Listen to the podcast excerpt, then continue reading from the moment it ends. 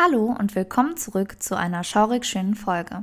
Wir freuen uns, dass ihr eingeschaltet habt und bedanken uns nochmal herzlich für eure zahlreiche Teilnahme an unseren Instagram-Umfragen. Wenn ihr diese Folge hört, ist Halloween bereits zwei Tage her. Wir dachten uns, machen wir nachträglich noch eine Halloween-Folge für euch. Bei unserer Umfrage auf Instagram haben nur knapp 17 Prozent angegeben, dass sie tatsächlich Halloween feiern. Vielleicht ist die Einstellung, nicht auf eine Halloween-Party zu gehen, manchmal auch nicht verkehrt. Heute geht es um Morde, die rund um Halloween herum passiert sind.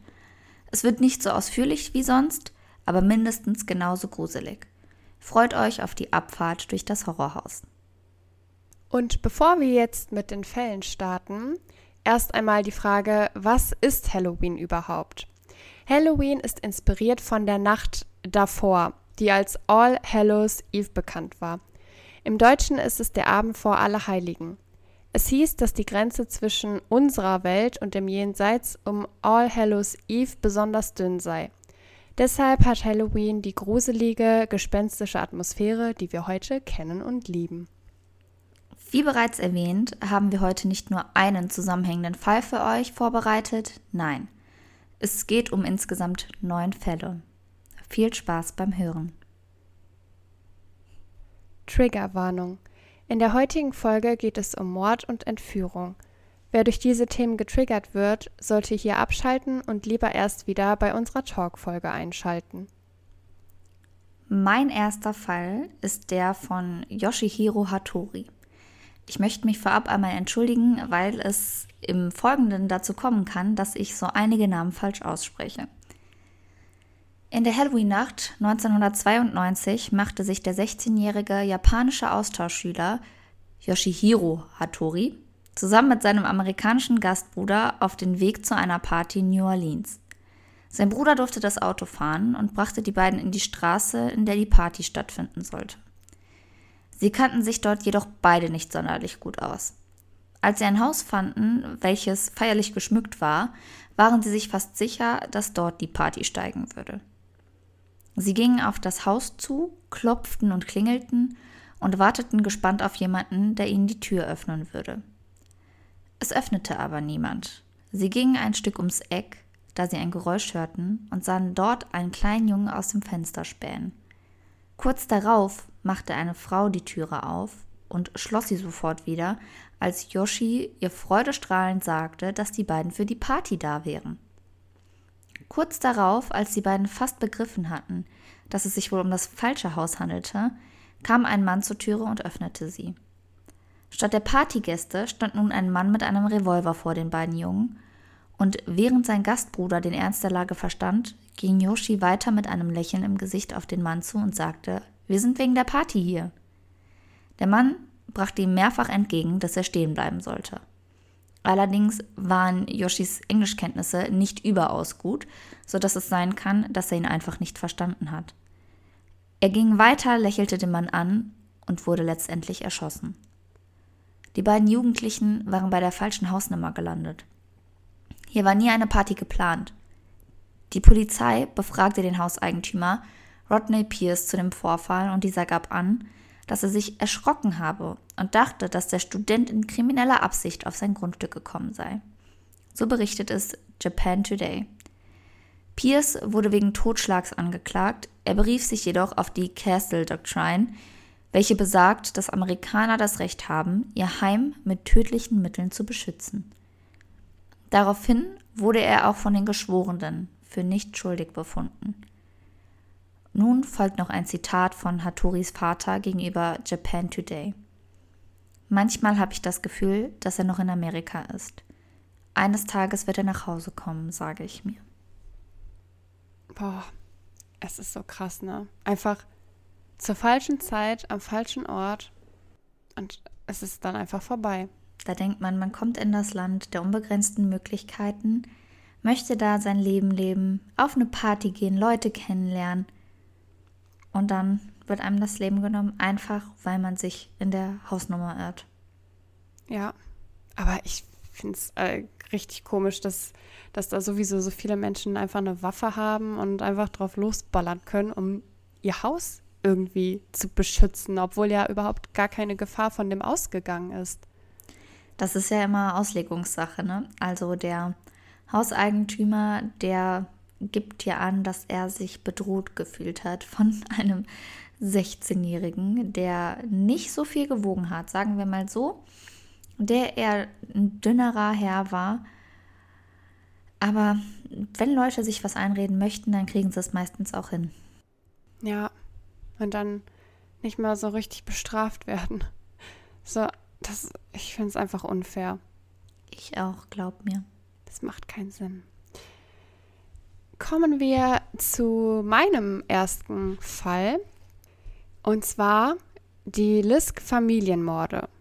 Es ist Halloween 2010 im US-Bundesstaat Ohio, als der 16-jährige Devin Griffin nach dem Besuch in der Kirche in das Haus seiner Familie zurückkehrte. Es war ziemlich ruhig, als er das Haus betrat. Dann stolperte er über die Leichen seines Bruders Derek Griffin, seiner Mutter Susan Lisk und seines Stiefvaters William Lisk. Zunächst dachte der 16-Jährige, dass dieses Szenario ein Halloween-Scherz sein sollte. Er merkte dann aber allerdings schnell, dass dies nicht der Fall war. Der Teenager rief aus Schock seine Tante an, die dann die Polizei benachrichtigte. Die Behörden nahmen in dieser Nacht den Stiefbruder von Devon fest, nachdem sie vermuteten, dass der 24-jährige William Lisk Jr. eine Verbindung zu den Morden hatte. William Lisk Jr. hatte in der Vergangenheit eine psychische Erkrankung und litt an Schizophrenie. 2004 wurde er bereits wegen Körperverletzung und Raubüberfällen angeklagt und beschuldigt, seine Stiefmutter mit einer Kaffeetasse getroffen und ihre Schlüssel gestohlen zu haben aber die Anklage wurde fallen gelassen, nachdem er Einspruch eingelegt hatte. Lisk Jr. bekannte sich schuldig zu den Morden seiner Familienangehörigen und erhielt drei lebenslange Haftstrafen ohne Chance auf Bewährung. Im Jahr 2015 wurde er in seiner Gefängniszelle aufgrund einer selbstverschuldeten Wunde tot aufgefunden. Immer den easy way out wählen, ne? Ja. Das ist eh immer das ich finde es immer unfair, wenn die sich da so schön aus der Affäre ziehen und äh, ja, sich dann das Leben nehmen. Tatsächlich. Was jetzt aber auch nochmal in meinem Kopf war, ist dreimal lebenslänglich. Was, was soll, also es macht in meinem Kopf keinen Sinn. Natürlich, wenn jetzt bei uns ist lebenslänglich ja nicht lebenslänglich, sondern boah, 25 Jahre, glaube ich. Ja. Und dann gibt es ja noch die anschließende Sicherheits, äh, Sicherheitsbewahrung. Nee. Verwarnung? Ja, ich komm, Verwarnung? Ja, ne? Irgendwie so. Verwahrung, Sicherheitsverwahrung. Ver ah. Ja, okay. Stimmt. Tschu, schlau. ähm, bei denen ist das ja, aber also, was heißt bei denen dreimal lebenslänglich? Der Typ kann ja nicht sterben, dann sich äh, wiederbeleben und dann nochmal in den Knast gehen. Ja. Also das bei denen finde ich einfach nur Quatsch, aber es ist auch Quatsch, dass der Typ sich das Leben genommen hat und damit sein Leiden schnell beendet hat, obwohl er es eigentlich verdient hätte, noch ein bisschen zu leiden, nachdem er so vielen Menschen das Leben einfach genommen hat. Ja, vor allen Dingen auch ähm, ist halt die Frage, ob er das gemacht hat, um quasi sich von dem Leid der Schuldgefühle zu befreien mhm. oder ob er das ähm, in seiner Schizophrenie irgendwie gemacht hat. Ja. Also durch seine äh, Krankheit quasi. Das ist mir eigentlich egal. Ich finde es trotzdem unfair. Und dann hätten die den in eine Gummizelle ja. stecken sollen. Das stimmt. Da muss man ein Auge drauf haben. Definitiv. Peter und Betty Fabiano. Peter und Betty Fabiano waren auf den ersten Blick ein ganz normales Ehepaar. Als sie sich in der Halloween-Nacht 1957 schlafen legten, hatten sie die Nase voll vom Süßes oder Saures hören. Mitten in der Nacht klingelte aber plötzlich die Türe ihres Hauses in Los Angeles. Peter stand aus dem Bett auf und ging samt Süßigkeiten zur Türe. Er öffnete diese, doch statt kleiner Kinder in Kostümen stand dort eine Frau mit einer Maske. Sie hob ihre Hand, welche in einer Papiertüte steckte, und schoss ihm direkt in die Brust. Er war auf der Stelle tot. Nach Angaben der Los Angeles Times verhaftete die Polizei letztendlich eine Frau namens Joanne Rabel, die Berichten zufolge eine sexuelle Beziehung zu Peters Frau Betty hatte. Es wird vermutet, dass Rabel Peter nicht selber erschoss, sondern eine andere Frau, Goldine Peiser, dazu überredete, ihn zu ermorden. Joanne Rabel wurde zusammen mit Peiser wegen Mordes zweiten Grades zu fünf Jahren bis hin zu lebenslänglicher Haft verurteilt. Beide Frauen sind bereits wieder auf freiem Fuß. Betty Fabiano wurde nie wegen einer Verbindung zum Tod ihres Mannes angeklagt. Nee, das kann, das kann nicht sein. Warum trennt man sich dann nicht einfach? Warum muss man dann jemanden umbringen? Ja, ich meine, Betty wurde ja nie damit in Zusammenhang gebracht. Ne? Das heißt, die gehen ja davon aus, dass ihre Affäre quasi einfach durch war und deshalb den Mann töten wollte. Ja, aber das, äh, n -n. bestimmt war das so ein abgekatertes Spiel. aber schade, dass man, schade, dass man äh, das, das nicht äh, rauskriegen kann. Die werden, wenn dann sowieso lügen, aber ja. Das ist es. Also ich meine, Betty Fabiano kann ihr Leben ja wenigstens weiterleben. Zwar ohne ihren Mann, mhm. aber vielleicht kriegt die auch noch die ja. Lebensversicherung von ihm.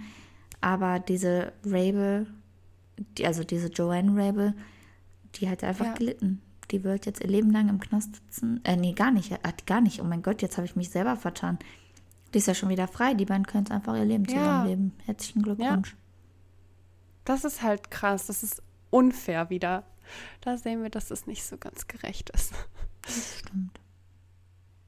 In der Halloween-Nacht 2012 betrat der betrunkene Priester John D. White das äh, Mobilheim von Rebecca Guy in Michigan und ermordete sie. White schlug ihr mehrere Male mit einem Hammer auf den Kopf, be bevor er ihr Kabelbinder um den Hals zog und sie damit erdrosselte.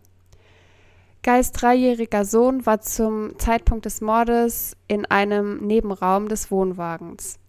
White zog dem Jungen sein Halloween-Kostüm an und übergab ihn seinem Vater. Die Leiche von Rebecca warf er eine Meile von ihrem Wohnort entfernt in einen Graben. Am nächsten Tag, als Rebecca nicht zur Arbeit erschien, meldeten ihre aufmerksamen Kollegen dies der Polizei, die sich sofort auf die Suche machten. Als John Wind davon bekam, legte er in seiner Kirche eine ziemlich ausführliche Predigt ab, die die, die Polizei misstrauisch werden ließ. John war nämlich kein Unbekannter. Er war bereits in seiner Vergangenheit wegen Mord und Missbrauch verurteilt worden. Ähm, wurde allerdings äh, frühzeitig wieder entlassen. Die Stadt, in der er lebte, wusste auch von seiner Vergangenheit Bescheid, ging allerdings davon aus, dass er sich durch dadurch, dass er halt Priester war, äh, von seinen Sünden befreien und zu einem besseren Menschen werden wollte. Mhm. Wie wir jetzt wissen, ohne Erfolg. Am nächsten Tag gestand er der Polizei den Mord und wurde für 56 Jahre Gefängnis verurteilt. Nur wenige Monate nach seiner Verurteilung beging er im Gefängnis Selbstmord. Yay. Hast du nur so Kandidaten, die Selbstmord begehen? Nein. Sag mal bitte, wie kann ein Mensch so krank sein? Ja, vor allen Dingen, wenn er vorher schon Straftaten begangen hat und bekannt dafür war. Wie kann es sein? Ja, die haben dem das quasi alle ja. verziehen, haben gesagt, okay, du kriegst noch eine ja. Chance. Und er so, geil, jetzt denkt keiner mehr, dass ich irgendwas mache, dann mache ich es doch erst recht. Ja, das ist es. Ganz, ganz grausam. Also manche Menschen haben ja wirklich eine zweite Chance verdient. Das möchte ich auch eigentlich niemandem absprechen, aber dann sieht man auch in manchen Fällen, da äh, müsste man vielleicht doch eher ein Auge drauf werfen und müsste dann auch mal sagen, nee, du hast keine zweite Chance verdient, du wirst einfach für immer weggesperrt. Ja, und ich meine, das, das war ja schon, weiß ich nicht, sogar eine dritte Chance, weil, ähm, weil er quasi, ich glaube, zwei, zwei Straftaten vorher schon begangen hatte. Und äh, ja, dann denke ich mir so, wie kann es sein, dass so ein Mensch auf freien Fuß äh, unterwegs sein darf? Das frage ich mich allerdings auch. Aber so ist das Rechtssystem, ne? Ja. Unfair. Manchmal. Rose und George Carter brachten ihre 19 Monate alte Tochter Nima Louise Carter in der Halloween-Nacht 1977 sowie jeden Abend ganz normal ins Bett. Doch diese Nacht war nicht so wie die anderen Nächte, denn in dieser Nacht verschwand Nima zunächst spurlos. Die Polizei ging davon aus, dass der Entführer bereits im Kinderzimmer an einem Wandschrank des Mädchens gewartet haben muss, da es keinerlei Einbruchspuren am Tatort gab. Nur einen Monat später entdeckten Kinder beim Spielen in einem Kühlschrank eines verlassenen Hauses ganz in der Nähe vom Haus der Carters den bereits verwesten Leichnam eines Säuglings. Kurz Zeit danach konnte die Polizei das Kind als Nima identifizieren. Sie war erstickt. Als Hauptverdächtige kam sofort Jacqueline Rubidoux, das Kindermädchen von Nima, in Frage. Schon im April 1976 wurden zwei Mädchen in einem Kühlschrank aufgefunden. Eines war bereits erstickt, das andere jedoch hatte es überlebt und sagte später aus, dass ihre Babysitterin, welche ebenfalls Jacqueline Rubidoux war, sie dort eingesperrt hätte. Allerdings musste die Anklage gegen Rubidoux aufgrund zu weniger Beweise fallen gelassen werden. Und auch im Fall von Nima konnte ihr nichts nachgewiesen werden. Keine Spuren, kein Motiv. Erst einige Jahre später konnte Rubidoux endlich wegen des Mordes an einem weiteren Mädchen zu lebenslanger Haft verurteilt werden. In 2005 starb sie im Gefängnis an Leberkrebs. Bis zu ihrem Ableben gab sie den Mord an Nima Louise Carter jedoch nie zu. Boah, so ein Miststück, ne? Ja. Einfach, wie, wie kann man denn so ein kleines Wesen umbringen? Vor allem, was ich mir also welche Frage ich mir auch stelle, ist, da sind zwei Mädchen, die werden aufgefunden. Die eine ist schon tot, das heißt, die andere war quasi mit der da und sagt dann, ich wurde eingesperrt von der und der Person. Warum sollte sie dabei lügen? Ich glaube, auch wenn Kinder sich viel ausdenken können, ich glaube, in so einer Situation kann kein Kind daran denken, okay, das war zwar jemand anders, aber weil ich meine Kinder oder meine Babysitterin nicht mag, mein Kindermädchen nicht mit der klarkomme, schiebe ich ihr das jetzt in die Schuhe? Nein, ich glaube, so weit können Kinder in dem Moment gar nicht denken. Mm -mm, das, das dann einfach nicht, nicht, ernst zu nehmen. Das ist halt echt traurig, ne? Gerade bei solchen Fällen oder generell auch so bei Missbrauchsfällen. Das ist ja auch oft so, ja, ja, der, der labert, die labert. Ja. Ich denke mir so, ihr müsst das doch ernst nehmen. So, wenn euer Kind doch schon auf euch zukommt oder sagt, diese Person war es, so dann hört zu und handelt. Das ist halt unbegreiflich. Traut euren Kindern mal was zu und probiert auch irgendwie euch mal darauf einzulassen, was sie euch erzählen und das vielleicht auch nachzuempfinden. Ja, genau. Es ist und ich nee, finde es grausam. Da stimme ich dir zu. Ohio in, an Halloween 2015. An einem Zaun eines unbebauten Grundstücks wurde eine Frauenleiche entdeckt, die bis zur Unerkenntlichkeit zugerichtet wurde und daher zunächst für Halloween-Dekoration gehalten wurde. Die 31 Jahre alte, frisch gebackene, allerdings drogensüchtige Mutter Rebecca Sade, ich hoffe, ich spreche es richtig aus, wurde schwer zusammengeschlagen, sodass man zunächst auch nicht einmal erkennen konnte, ob es sich um einen Mann oder eine Frau handelt. Oh An ihrem Körper konnte allerdings erkannt werden, dass sich die junge Mutter versucht hat zu wehren. Als sie versuchte, vor ihrem Mörder zu fliehen, blieb sie mit ihren Ärmeln am Zaun hängen und starb letztendlich an stumpfer Gewalteinwirkung auf ihrem Kopf und Hals. Die Polizei verhaftete am 13. November den Verdächtigen Donny Kochenor. Wieder ein Name, der wahrscheinlich falsch ausgesprochen wird von mir. ähm, er und Rebecca hatten in der Nacht einen heftigen Streit, der so doll ausartete, dass Donny mit einem Stein auf sie einschlug. Nach der Tat ging er zu seiner Schwester, um sich dort von den Blutspuren und dem Dreck vom Tatort zu reinigen. Der 27-Jährige wurde allerdings dann gefasst und wegen Mordes angeklagt und seine Kaution wurde auf 2 Millionen Dollar festgesetzt, sodass er vermutlich auch nicht aus dem Gefängnis rauskommen wird. Kannst du dir vorstellen, du hast dein Haus dekoriert für Halloween, ne? Du bist so ein richtiger Halloween-Pro. Du hast da richtig Spaß dran. So. Dem macht das richtig Bock, das richtig zu schmücken und Leute damit zu faszinieren. Und dann kommt jemand und klingelt bei dir und du denkst, boah, jetzt gehe ich den kleinen Kindern Süßigkeiten und die sagen mir nochmal, wie geil hier meine Deko ist. Und dann sagen die, boah, das Beste ist einfach der Zombie, der da vorne liegt. Das ist einfach das Beste. Der sieht so echt aus und du denkst dir so, welcher Zombie? Ja. Boah, grausam. Jetzt Einfach grausam. was machst du denn in so einem Moment? Im besten Fall die Polizei rufen. Aber wahrscheinlich wärst du dann derjenige, der halt einfach am Arsch ist, weil man so denkt, okay, das ist dein Grundstück, deine Deko Mhm. und da liegt eine Leiche. Boah, das ist ja richtig heftig. Ciao. Ja, ja. Nee, das, also das möchte ich auch nicht erleben. Deswegen würde ich auch mein Haus nicht dekorieren. Ja. Und auch aufpassen, mit wem man was zu tun hat, sodass man auch nicht als Deko auf dem oder an dem Haus von jemand anderem landet. Oh Gott, ey, bitte nicht. Stell dir das mal vor. Okay, das ist überhaupt nicht lustig. Nee, Entschuldigung. Aber das wäre schon, das wäre schon, äh, nee. Wir hoffen einfach, dass sowas nicht nochmal passiert. Genau, Leute, nochmal ganz kurz. Wenn wir zwischendurch lachen, ist das nie respektlos gemeint. Es ist einfach zwischendurch, wenn wir nicht über solche Situationen lachen würden, dann würde es einfach teilweise auch zu nah an uns rankommen und dann könnten wir vielleicht auch die Nächte nicht mehr so gut durchschlafen. Genau, also nehmt uns das bitte nicht übel. Der 69-jährige Marvin Brandland und seine Frau Ethel lebten in 1982 in der Stadt Fort Dodge in Iowa. An Halloween verteilten die Brandlands immer Süßigkeiten an die kleinen Geister und Hexen, die den Weg zu ihrer Türe fanden und klopften.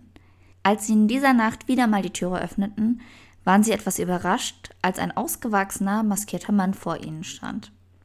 Er begegnete ihnen mit den Worten Süßes, sonst gibt's Saures. Geben Sie mir Ihr Geld oder ich schieße.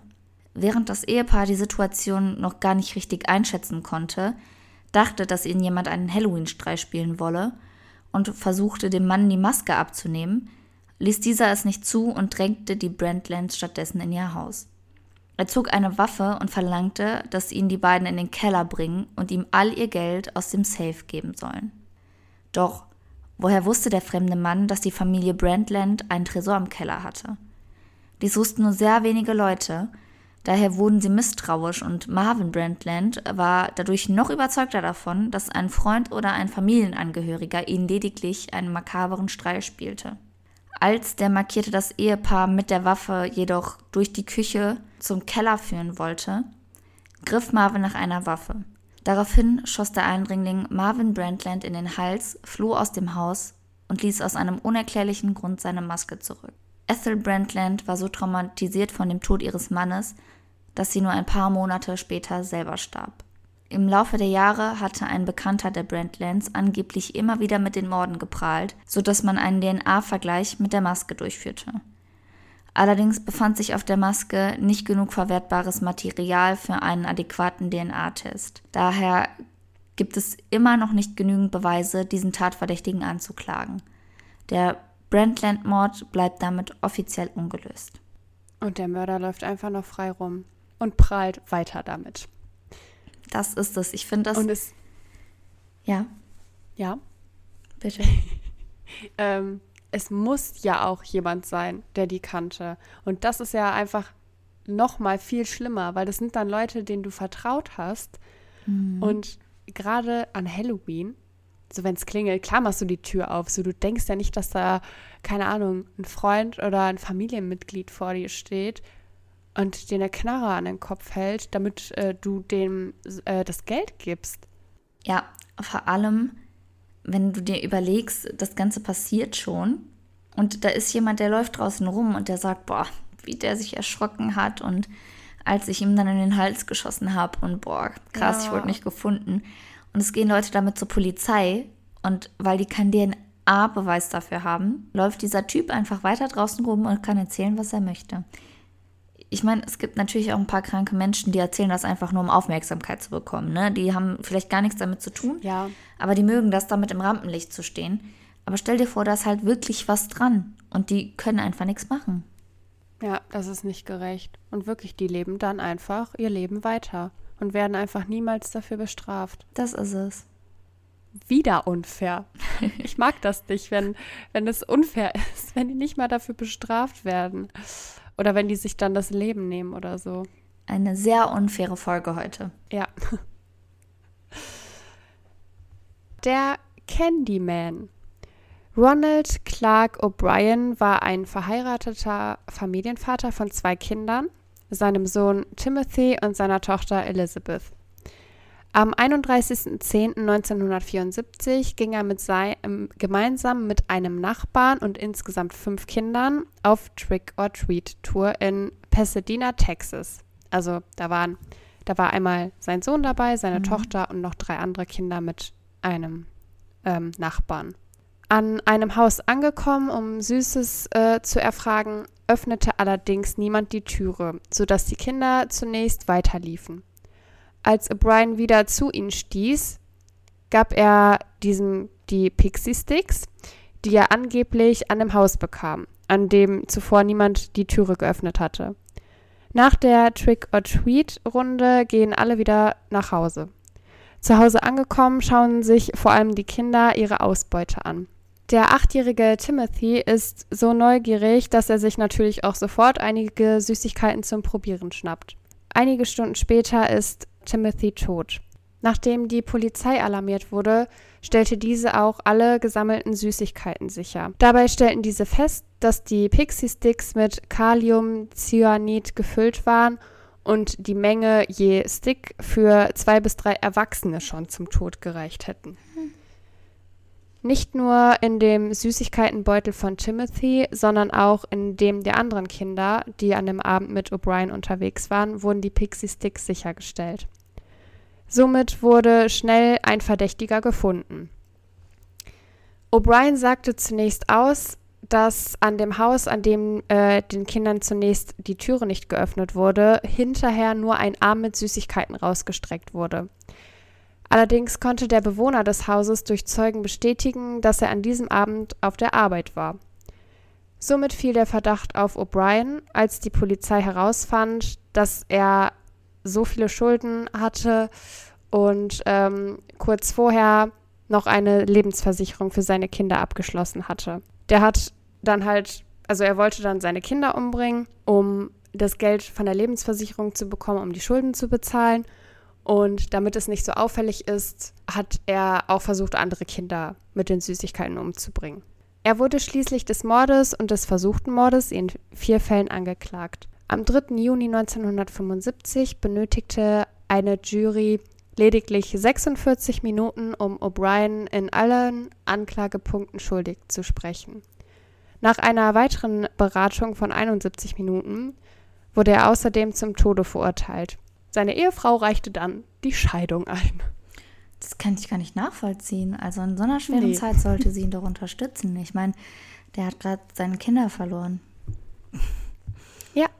Ey. Aber diese Info musste ich mit reinbringen. Ich könnte es wirklich brechen. Das heißt, er ist einfach, weil er das Geld haben wollte aus der Lebensversicherung seiner Kinder, ist er mhm. einfach mal eben zum Massenmörder geworden und hat noch andere ja. Leute mit in den Tod gezogen. Da denke ich mir, wenn es dir so schlecht geht mit deinen Schulden, entweder von mir aus verkauf deinen Allerwertesten und mach damit Geld, ja. oder wenn du wirklich gar nicht kannst, dann bring dich selber um, aber niemand anderen. Und ich, ich möchte damit so nicht zum Selbstmord anstiften, bitte nicht falsch verstehen.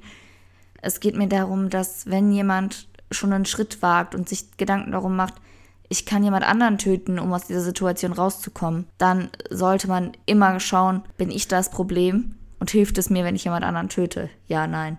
Und da ist ja. mir lieber, wenn sich so ein Mensch selber das Leben nimmt und für sich damit abschließt, als jemand anderem das Leben zu nehmen, der mit den Schulden nichts am Hut hat und der sein Leben gerne weiterleben möchte. Eben. Vor allen Dingen ein Mensch, der sein komplettes Leben noch vor sich hat. Mhm. Das eigene Kind. Was ist falsch mit den Menschen? Wirklich, begreife ich nicht da ist ja die Hemmschwelle noch mal viel höher, dass er das einfach hinbekommen hat, ne? Grausam. Ja, ja. Die Napa Halloween-Morde. Vor dem 1. November 2004 war Napa in Kalifornien für sein gutes Wetter, seine schöne Landschaft und die Lebensqualität seiner Bewohner bekannt. Die Stadt schien sicher zu sein. Es wurden nicht viele Straftaten begangen und um spezifischer zu werden, Napa hatte seit über zwei Jahren keinen Mord verzeichnet.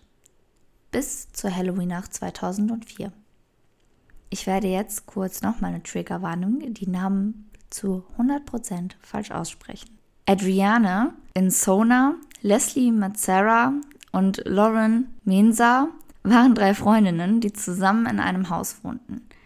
Am 31.10.2004 verteilten sie wie jedes Jahr Süßigkeiten an die kleinen Kinder ihrer Straße, welche das Haus nach und nach in ihren Kostümen besuchten. Um 23 Uhr schien niemand mehr für Süßigkeiten vorbeizukommen, sodass sich die drei bettfertig machten. Adriana und Leslie gingen hoch in ihre Schlafzimmer und Lauren blieb im Erdgeschoss, denn dort befand sich ihr Schlafzimmer. Zunächst war es still im Haus geworden und alle schlossen die Augen.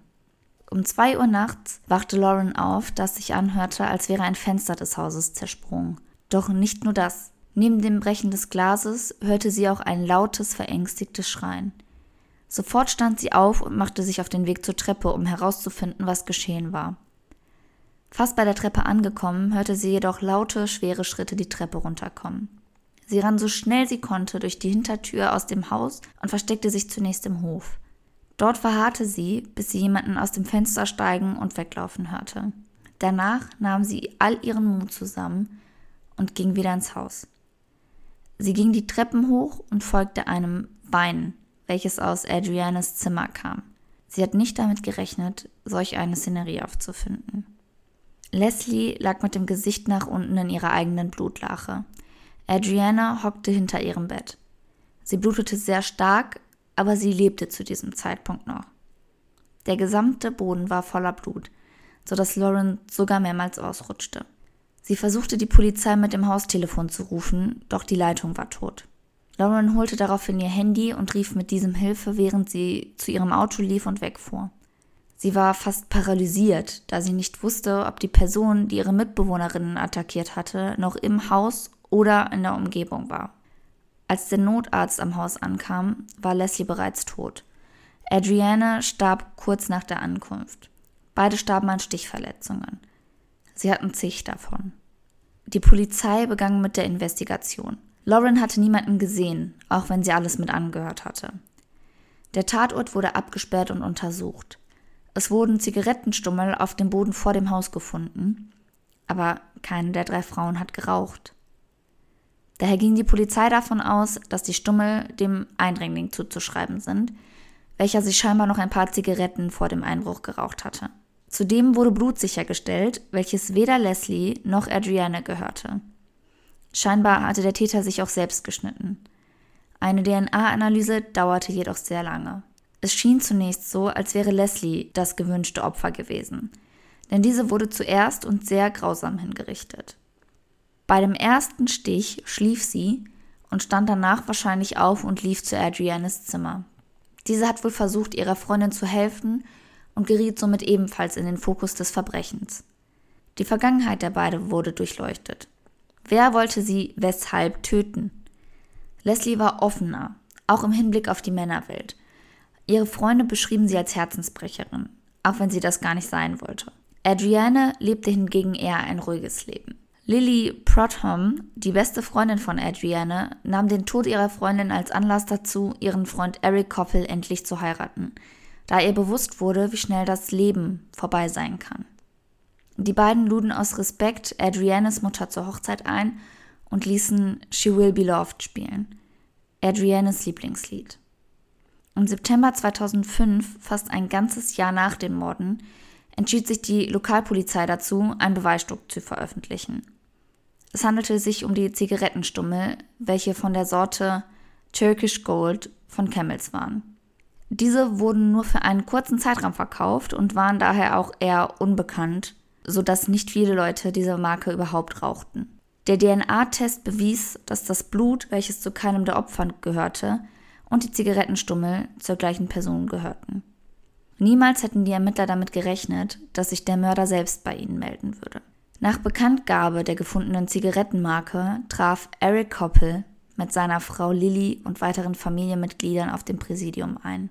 Da er dachte, dass er anhand der Beweise sowieso bald gefasst werden würde, gestand Koppel die Morde an Adrienne und Leslie.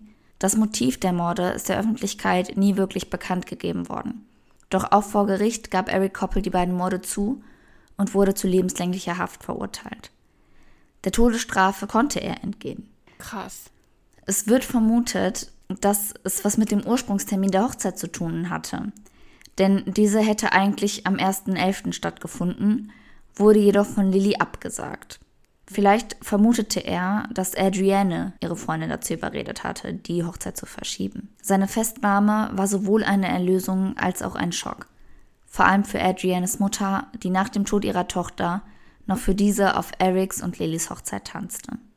Zunächst hat Lilly die ganze Zeit hinter Eric gestanden und hat probiert den Leuten zu erklären, dass er auch ganz anders sein kann und dass er auch ein total lieber Mensch sein kann. Und hat gesagt, dass nichts ihre Liebe zu ihm ändern könnte. Im Endeffekt hat sie sich allerdings nach einigen Jahren von ihm scheiden lassen. Oh, wer hätte das denn gedacht? Ich bin einfach nur sehr glücklich, dass sie diesen oh. Schritt noch gegangen ist. Ja, Gott sei Dank. Was, aber was ist das bitte für ein Grund, jemanden umzubringen? Ja. Weil die den Hochzeitstermin verschoben haben und er ohne Beweise davon ausgeht, dass sie daran schuld ist. Ja. Hä? Das ist doch kein, überhaupt gar kein Grund. Und dann auch so richtig brutal. Ich finde es schlimm. Vor allen Dingen auch dann in ein Haus einzudringen, wo drei Personen leben. Ist schon mutig. Ja, und jetzt stell dir vor, du bist die eine Freundin, die überlebt. Ich glaube, irgendwann, ja. ne, es gibt ja auch so Opfergeld, so dass du dich fragst, warum habe ich überlebt und warum sind die anderen gestorben? Warum bin ja, ich ich gestorben ja. und die haben überlebt? Ich glaube, das ist auch nochmal ganz, ganz schlimm. Und wenn du dann noch herausfindest, also das geht nicht in meinen Kopf rein, wenn du als beste Freundin herausfindest, dass dein nun Ehemann deine beste Freundin getötet hat. Wie? Ja. Sag mir bitte, wie kann ich dann immer noch sagen, aber er kann auch ein toller Mensch sein. Deshalb mm -mm. stehe ich zu ihm. Ich weiß, der hat da was ganz Schlimmes gemacht, aber der kann auch echt ein toller Mensch sein. Da, das, sobald das bekannt geworden wäre, für mich wäre das sofort vorbei. Da gibt es nichts, nichts zu rütteln. Ja, ist auch an sich richtig so. Aber das fand ich auch nochmal eine sehr krasse Situation. Ja. Und dann die arme Mutter, die zur Hochzeit kommt, ey. Ja, der noch gesagt wird, hier, für Adrienne spielen wir dieses Lied, weil es ihr Lieblingslied war. Dankeschön, Herr Mörder. Ja. Ist so. Es ist so boah, richtig ekelhaft. Solche Menschen braucht man nicht. Das stimmt. So, kommen wir jetzt zu einem aktuelleren Fall. Und zwar die Halloween-Nacht 2021. Hm. Ist ja auch noch gar nicht so lange her. Brandaktuell. Korrekt. Und zwar, Unbekannte haben in Euskirchen am Halloween-Abend einen 5 Kilogramm schweren Stein durch ein Fenster in das Wohnzimmer einer vierköpfigen Familie geworfen. Eine 44-jährige und ein sieben Jahre altes Kind wurden dabei leicht verletzt. Sie mussten in einem Krankenhaus behandelt werden. Die Familie aus Euskirchen saß zu dem Zeitpunkt der Tat auf dem Sofa, wie die Polizei mitteilte. Das Gute ist hierbei, dass niemand gestorben ist. Ja, das ist jetzt ja auch tatsächlich ein aktuelles Beispiel. Und ja. toi, toi, toi, wir sind froh, dass da niemand wirklich zu Schaden gekommen ist. Aber daran erkennt man auch, genau. dass auch zu Hause was passieren kann. Wir möchten niemandem Angst machen, aber Leute sind verrückt. Daher da muss man schon aufpassen. Genau, daher unsere Frage an euch. Wie war euer Halloween so? Was habt ihr gemacht? Wir haben ja schon mitbekommen, dass nicht so viele von euch Halloween feiern. Trotzdem, an die Leute, die es tun. Wart ihr auf Partys? Habt ihr selber eine Party geschmissen? Habt ihr euch verkleidet? Wenn ja, als was? Oder an die anderen Leute, habt ihr einfach zu Hause einen gruseligen Film geschaut? Oder schaut ihr lieber Komödien? Ein paar Fragen wurden uns ja bereits beantwortet. Ein paar andere werden noch folgen. Und da hoffen wir, dass ihr auch wieder zahlreich teilnehmt an unseren Umfragen. Gerne könnt ihr uns die Fragen, die ich gerade gestellt habe, beantworten, aber uns auch Lob und Kritik auf unserer Instagram-Seite hinterlassen. Wir nehmen beides dankend an. Wir heißen auf Instagram Genies, da schreibt sich D-S-H-E-N-I-S-E. Wir hoffen, dass euch die heutige Folge, die so ein bisschen von dem abweicht, was wir an sich machen, gefallen hat. Und vielleicht kommen ja in nächster Zeit auch noch ein paar Specials auf euch zu. Genau. Seid gespannt. Hört immer fleißig rein, damit ihr ja nichts verpasst. Und wie gesagt, auf Instagram könnt ihr uns auch ähm, sehr gerne verfolgen. Dann seid ihr auch immer auf dem aktuellsten Stand. Wir freuen uns schon. Also bis dann. Bis dann. Tschüss. Tschüss.